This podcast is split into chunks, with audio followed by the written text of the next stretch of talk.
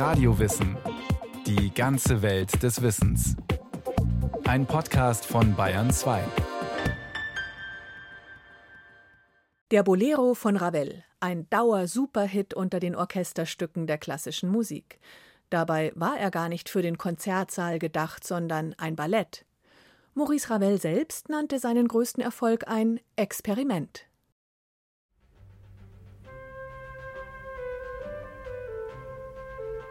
Ein sich ständig wiederholender Rhythmus im Dreivierteltakt, ein Ostinato. Erst von einer, dann von zwei kleinen Trommeln geschlagen. Dazu kommen zwei 16-taktige Melodien. Leicht variiert werden sie 18 Mal gespielt. Und das ist fast schon alles. Eines der berühmtesten Werke der Orchesterliteratur, Ravels Bolero. Perpetuierter Stumpfsinn. Enervierende Ekstase, Dabei war die Uraufführung von Maurice Ravels Bolero in Paris am 22. November 1928 durchaus ein Erfolg. Primitiv! Auch wenn sich schon damals durchaus kritische Stimmen in den Applaus mischten. Hilfe! Ein Verrückter! Die hat's kapiert, meinte Ravel. Der Bolero wurde eines der populärsten, merkwürdigsten und faszinierendsten Stücke der gesamten abendländischen Musikgeschichte. Ravels Meisterwerk. Mein Meisterwerk? Der Bolero? Ja, natürlich. Schade nur, dass er überhaupt keine Musik enthält. Keine Musik? Es ist ein reines Orchesterstück, ohne Musik. Es ist nichts als ein langes, progressives Crescendo. Keine Form, keine Entwicklung, keine Modulation. Ein Thema, nichts als Rhythmus und Orchester. Wie kommt man nur auf sowas? Krank. Krank. Das war es, was nicht wenige Kritiker im Nachhinein in den Bolero hineininterpretierten.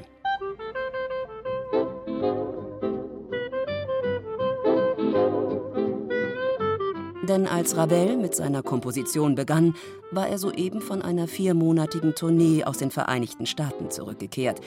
Eine Reise, die er entgegen dem Anraten seiner Ärzte angetreten hatte. Ruhe und eine längere Pause hatte man ihm empfohlen. Schon seit Mitte der 1920er Jahre klagte Ravel über Schlaflosigkeit, langanhaltende, unerträgliche Kopfschmerzen, Erschöpfungszustände. Doch statt sich zu schonen, versuchte Ravel sein Leiden mit geradezu hektischer Hyperaktivität zu überspielen. Woher die Symptome kamen, ist nicht geklärt. Man vermutet einen Schlaganfall, eine Demenzerkrankung oder einen Hirntumor. Jedenfalls spekulieren manche bis heute, ob sich Ravels Hirnerkrankung auf die Komposition des Bolero ausgewirkt haben könnte. Das Werk eines Verrückten. Vollkommen irr und wirr. Wirr? Wohl kaum, denn präziser als in Ravels Bolero lässt sich Ausdruck und Dynamik eines Orchesterstücks schwerlich planen. Ein einsätziger Tanz. Sehr langsam und ständig gleichbleibend, was die Melodie, die Harmonik und den ununterbrochenen von einer Rührtrommel markierten Rhythmus betrifft. Das einzige Element der Abwechslung ist das Crescendo des Orchesters.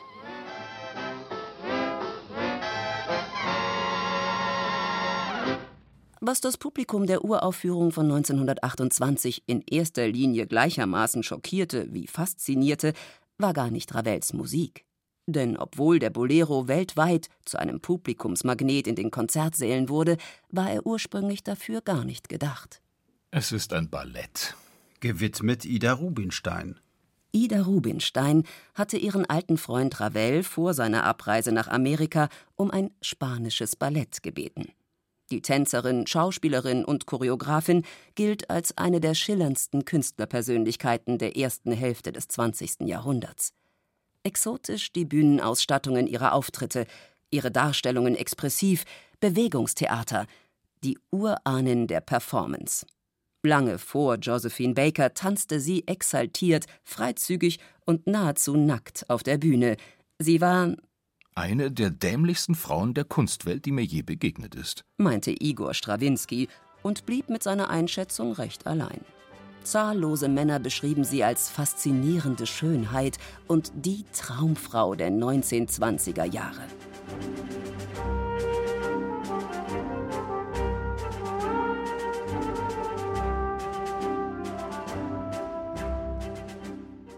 Und als solche steht sie bei der Weltpremiere des Bolero auf der Bühne der Pariser Oper.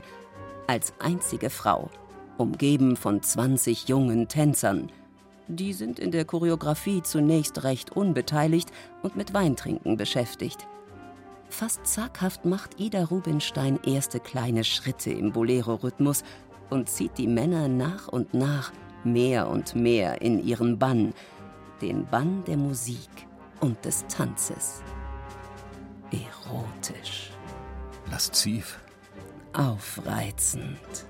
Erregend. Voller Lust am eigenen Körper. Unanständig.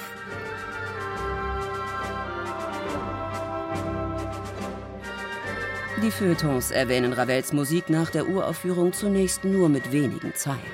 Ganz offenbar waren die Herren Journalisten weitaus mehr von der Choreografie als von der Komposition beeindruckt.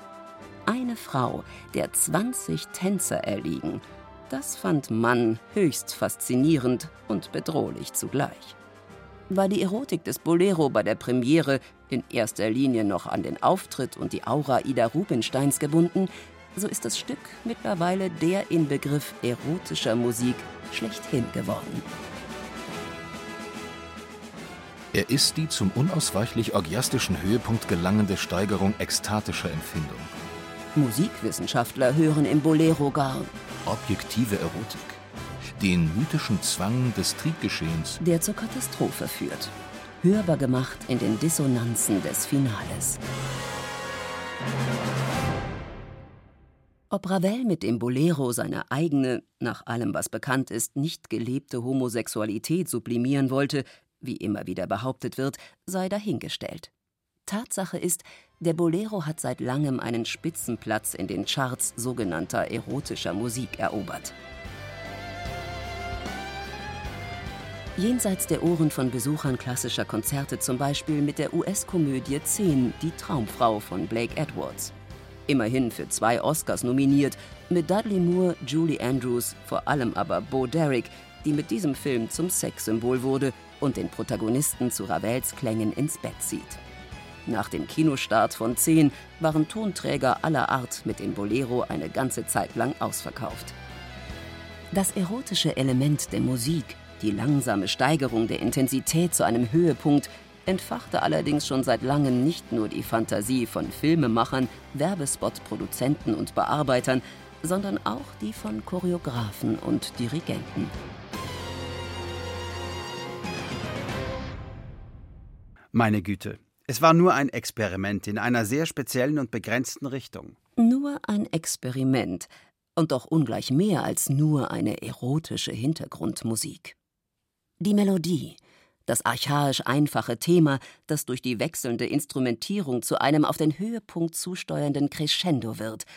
Und darunter liegt unbeirrt die Rhythmusfigur der kleinen Trommel.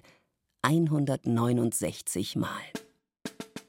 In Ravels Bolero kann der immer gleiche Grundrhythmus und jenes mehr als 300 taktige Verharren auf den Bässen C und G zum Bilde des unerbittlich kreisenden Weltlaufs geraten. Die erstaunliche Melodie erscheint als Einspruch dagegen. Sie fügt sich ihm niemals. Ihre Freiheitsgeste wird in ihrer Abneigung gegen das Metrum deutlich. Vor allem im zweiten Teil, jenen klagenden, ja anklagenden Rufen auf dem Ton des, die nur mit Gewalt vom Metrum noch zu bändigen sind. In der schneidenden Dissonanz dieses Tones hören wir nicht eigentlich subjektive Trauer, sondern die Stimme kollektiven Leidens aus langen Vergangenheiten schreiben die Musikwissenschaftler Renate Wieland und Jürgen Ude. Abgesehen von ihrer Interpretation der Konkurrenz zwischen Rhythmus und Melodie betonen auch sie das Immergleiche und das Verharren. Genau das entfaltet beim Hören eine tranceartige Sogwirkung. Der Bolero als Vertonung des sexuellen Aktes. Ist diese Lesart vielleicht nur der Kombination von Ravels Musik mit dem verführerischen Tanz Ida Rubinsteins geschuldet? Und geht es Ravel in seiner Komposition eigentlich darum, den Hörer in Trance zu versetzen? Professor Michael Eidenbenz von der Zürcher Hochschule der Künste meint, man kann den Bolero auch als frühe Trance-Musik hören. Ja, in ihm den ersten Loop-Song erkennen und ihm damit die visionäre Vorwegnahme heute modischer psychedelischer Repetitionstechniken attestieren. Ravel hatte in jedem Fall eine klare Vorstellung davon, wie diese Wirkung zu erzielen sei.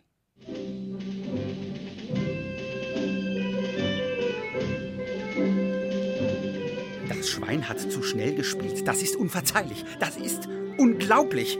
Das Stück ist ruiniert. Schimpfte Ravel etwa anlässlich einer Aufführung durch den für seine zügigen Tempi berühmten Dirigenten Arturo Toscanini. Ich bin der Komponist. Das entspricht nicht meiner Tempobezeichnung. Wenn ich Ihr Tempo spiele, hat es überhaupt keine Wirkung. Gut, dann spielen Sie den Bolero eben nicht. Sie haben keine Ahnung von Ihrer Musik. Das ist die einzige Möglichkeit, damit Ihre Musik überhaupt ankommt. Die mögliche tranceerzeugende Wirkung liefert auch die Erklärung für die ambivalente Haltung der Hörerschaft gegenüber dem Bolero überwiegend Begeisterung im Mainstream und oft Misstrauen und Skepsis in den klassischen Konzertsälen. Der Bolero ist ein absoluter Bruch mit den Hörgewohnheiten der klassischen Musik. Musikalisch passiert hier gar nichts. Keine Gegensätze, keine Entwicklung, keine Virtuosität. Der Bolero gehört in die Diskothek und nicht in den Konzertsaal. Weil das Publikum dort eine intellektuelle Auseinandersetzung erwartet und keinen Kontrollverlust? Das wäre eine sehr zugespitzte These. Der Bolero stellt in Ravels Schaffen sicherlich einen Sonderfall dar. Maurice Ravel gilt neben Claude Debussy als einer der prominentesten Vertreter des musikalischen Impressionismus, auch wenn er etliche Werke komponierte, die sich schwerlich als impressionistisch bezeichnen lassen.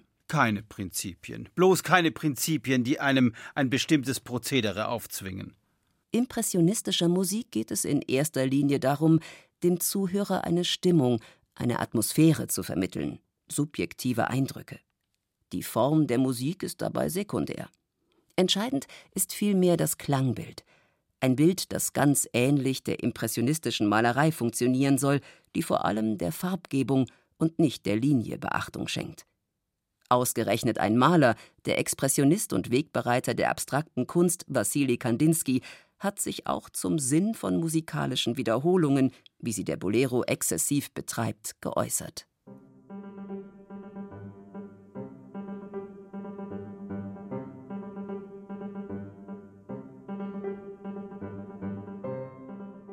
Die Wiederholung derselben Klänge, die Aufhebung derselben verdichtet die geistige Atmosphäre, die notwendig ist zum Reifen der Gefühle, auch der feinsten Substanz so wie zum Reifen verschiedener Früchte die verdichtete Atmosphäre eines Treibhauses notwendig, eine absolute Bedingung zum Reifen ist. Ein leises Beispiel ist der Mensch, auf welchen Wiederholungen von Handlungen, Gedanken, Gefühlen einen schließlich gewaltigen Eindruck macht, wenn er auch wenig fähig ist, die einzelnen Handlungen usw. So intensiv aufzusaugen, wie ein ziemlich dichter Stoff die ersten Regentropfen. Die Verdichtung der geistigen Atmosphäre durch die rituelle Wiederholung? Ist das das Prinzip von Ravels Bolero? Stellt Ravel damit die Weichen für die moderne Unterhaltungsmusik?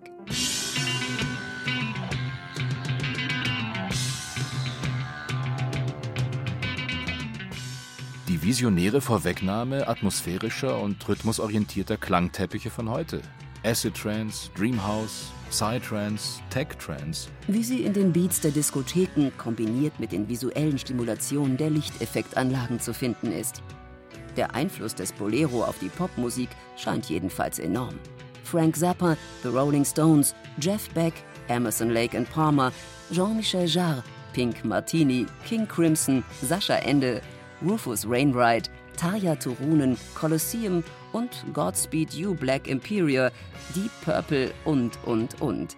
Sie alle ließen sich vom Bolero inspirieren. Maurice Ravel selbst hätte die ungeheure Popularität ausgerechnet des Bolero wohl eher als Beleidigung empfunden. Ich habe doch ein paar ganz gute Sachen geschrieben, oder? äußert er auf dem Sterbebett.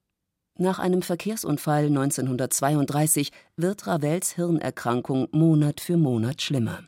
Es ist aus. Ich kann meine Musik nicht mehr aufschreiben. Ich habe noch so viel Musik im Kopf, ich habe noch nichts gesagt. Ich habe noch alles zu sagen. Aufopfernd gepflegt wird Maurice Ravel bis zu seinem Ende in Paris von Ida Rubinstein.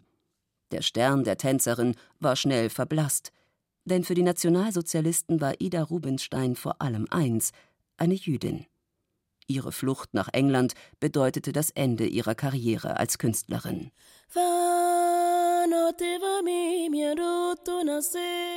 Auch wenn Ravel mit dem Bolero der modernen Unterhaltungsmusik den Weg geebnet haben mag, wenn er mit seinem populärsten Werk zum Ausgangspunkt für Trance-Musik in Europa wurde, erfunden hat er die Trance-Musik sicherlich nicht.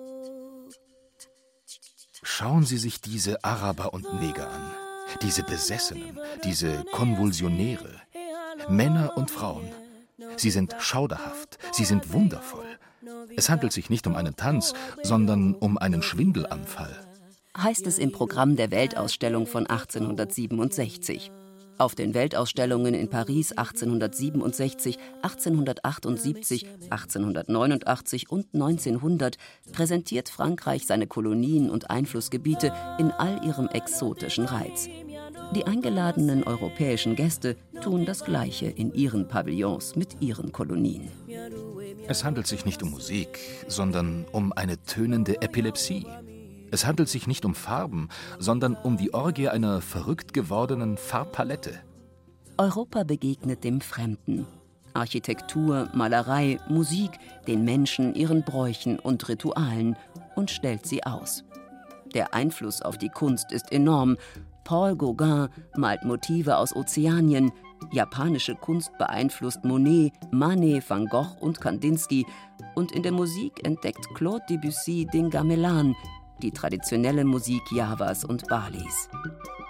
Die Musik klingt exotisch für europäische Ohren.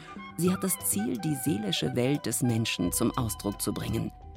Sie ist wie die Tänze und Zeremonien, die die Kolonialherren von den unterworfenen indigenen Völkern während der Weltausstellung aufführen lassen, Teil der Religion, der Spiritualität. Sie ist Trance-Musik, Bestandteil des Erfahrbarmachens des Göttlichen durch einen erweiterten Bewusstseinszustand. Europa ist fasziniert und abgestoßen zugleich. Christentum und Aufklärung haben derartiges im Laufe von Jahrhunderten aus der Erfahrungswelt des Westens getilgt. Und natürlich nehmen die Veranstalter der Weltausstellungen Rücksicht auf ihr Publikum nackte afrikanische Körper ersetzt man dann doch lieber durch verhüllte Tänzerinnen maurischen Stils.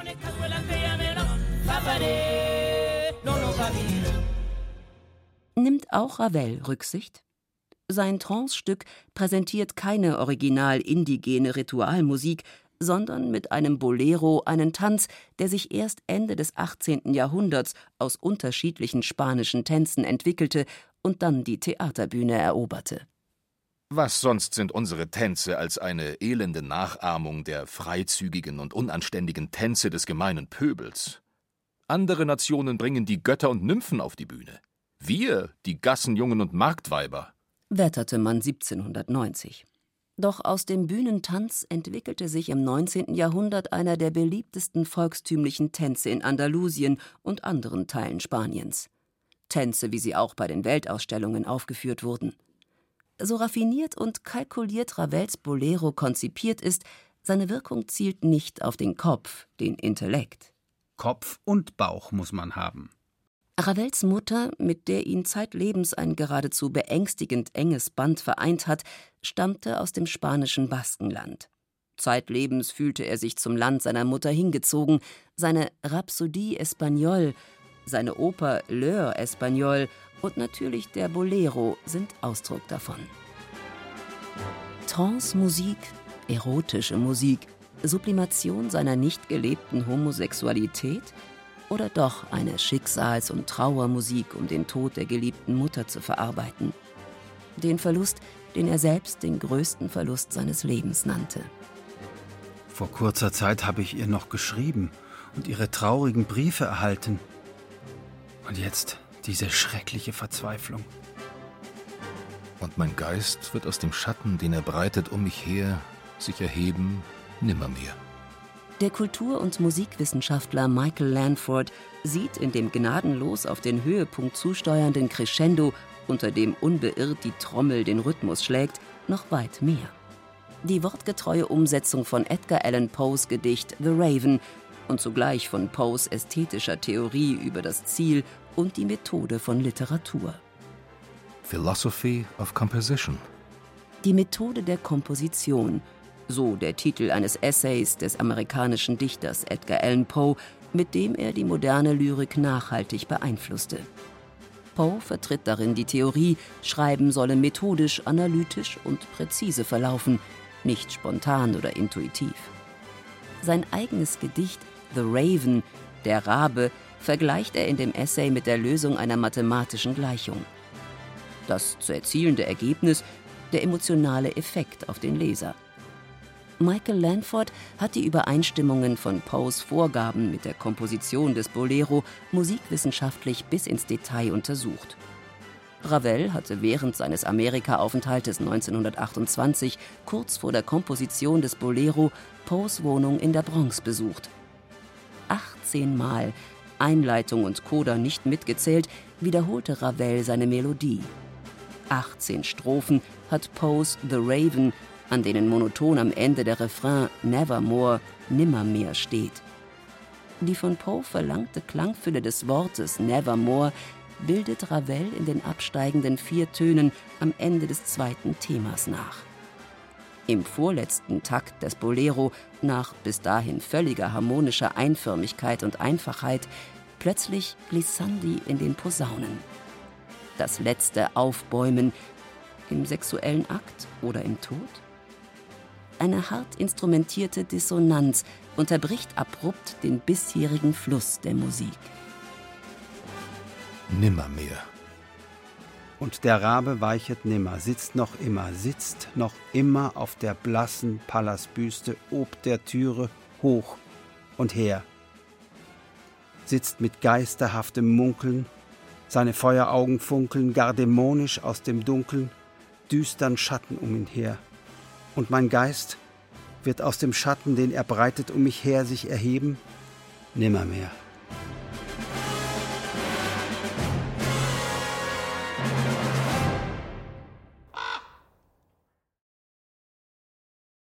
Das war Radio Wissen, ein Podcast von Bayern 2. Autor und Regie Frank Halbach. Es sprachen Arthur Klemmt, Christian Baumann und Claudia Obschat-Minges. Technik Lydia Schön-Grimmer. Redaktion Susanne Pölchau. Wenn Sie keine Folge mehr verpassen wollen, abonnieren Sie Radio Wissen unter bayern2.de slash podcast und überall, wo es Podcasts gibt.